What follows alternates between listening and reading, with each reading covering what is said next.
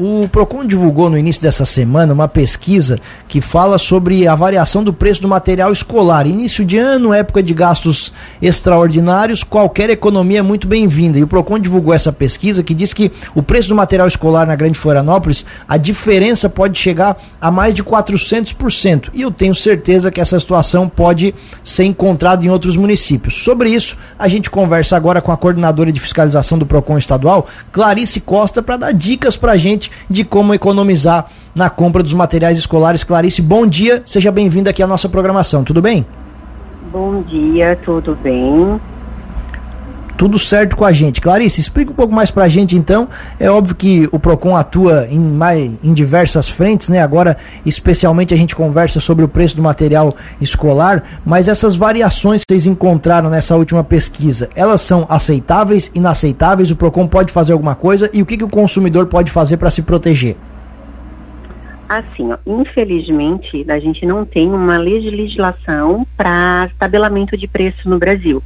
Né? Então, a nossa dica para o consumidor é a pesquisa, que os pais pesquisem nossa, o maior número de estabelecimentos que eles conseguirem, que isso vai fazer total diferença para a economia ao final das compras da aquisição do material escolar.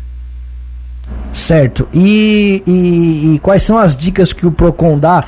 Tem agora compra online também, é, Clarice, isso acaba facilitando, dificulta alguma coisa? Qual é a posição do Procon sobre isso?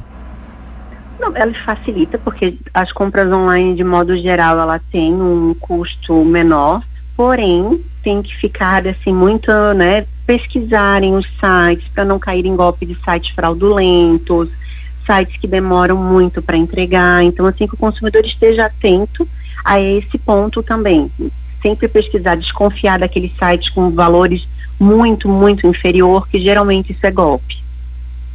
Com relação então, àquilo. Assim, Perfeito. Com relação àquilo que é possível que as escolas é, peçam para os seus pais nas listas escolares, o que pode e o que, que não pode? Assim, as escolas elas só podem pedir os materiais para uso individual. Ela não pode pedir material de uso coletivo, como giz de, de lousa, canetas para lousa, álcool, papel higiênico. Isso ela não pode colocar na lista de material escolar caso que possa acontecer um pedido atípico, a instituição ela tem que identificar o porquê da solicitação e de que forma o aluno vai utilizar de forma individual esse material. Ela não pode pedir para um uso coletivo de forma alguma. E Clarice, também as escolas não podem tipo, é, indicar a marca ou onde comprar esses materiais, né? Não, não pode. Isso as escolas não podem fazer. Isso é os pais que têm a liberdade de fazer a pesquisa. E outra situação também é que os pais eles não precisam entregar os materiais de uma única vez. Ele pode estar tá conversando com o colégio para ver o cronograma letivo e entregar durante o ano conforme o aluno for utilizando aquele material.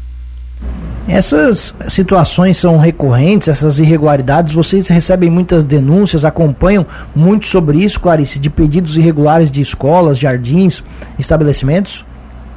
Sim, sim, a gente recebe bastante, bastante abusividade de pedidos em lista de material escolar.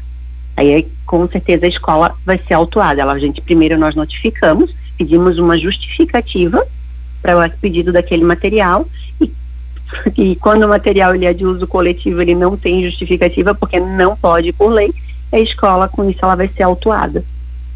Então o, o pai que tem alguma dúvida ou que recebeu esse pedido irregular, ele procura o PROCON, é isso? E nas cidades que não tem PROCON, Sim. o que que se faz? Tem a Defensoria Pública ou no caso PROCON estadual, os pais também podem entrar através dos nossos canais de atendimento. No site do PROCON estadual nós temos um campo de denúncia. O pai coloca toda a situação ali para gente que a gente faz toda a notificação e autuação por aqui. O pai não precisa nem se dirigir até o PROCON, ele pode fazer tudo de forma online. Tem o canal de atendimento do, do site e nós temos também por telefone no 151. Certo. Ou procurar a Defensoria Pública, né? Mas a gente dá o suporte em todo o estado. Perfeito. Com relação não só aos materiais escolares, mas qualquer outro item, Clarice, eu acho que aquele, aquela, aquela velha dica de gastar sola de sapato não faz mal para ninguém. Pesquisar não. e não no, no, primeiro estabelecimento fazer todas as compras. Sim, sim, a dica é, como eu falei, infelizmente a gente não tem uma legislação de tabelamento de preço, então a dica é procurar, pesquisar. E outra situação importante, que daí, né, mais para o material escolar, é que os pais não levem as crianças para fazerem a compra do material escolar.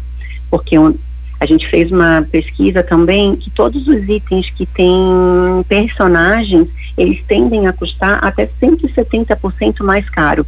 Então, se o pai leva a criança, a criança acaba induzindo a comprar um material que não precisa ou a comprar esses materiais mais caros e não tem necessidade, que o pai pode comprar o tradicional e ele mesmo personalizar com seu filho em casa, que vai ter uma economia muito grande, ainda mais agora no início de ano, que a gente sabe que tem todo um custo de IPTU, que toda, né, a, as finanças domésticas ali, elas já são, já sofrem bastante. É mais ou menos como ir no mercado com fome. É bem isso, é bom evitar. Clarice Costa, coordenadora de fiscalização do PROCON estadual, agradecemos a atenção aqui com a Cruz de Malta FM, desejando um bom trabalho e o espaço fica sempre aberto. Muito obrigada, igualmente, também estamos à disposição sempre.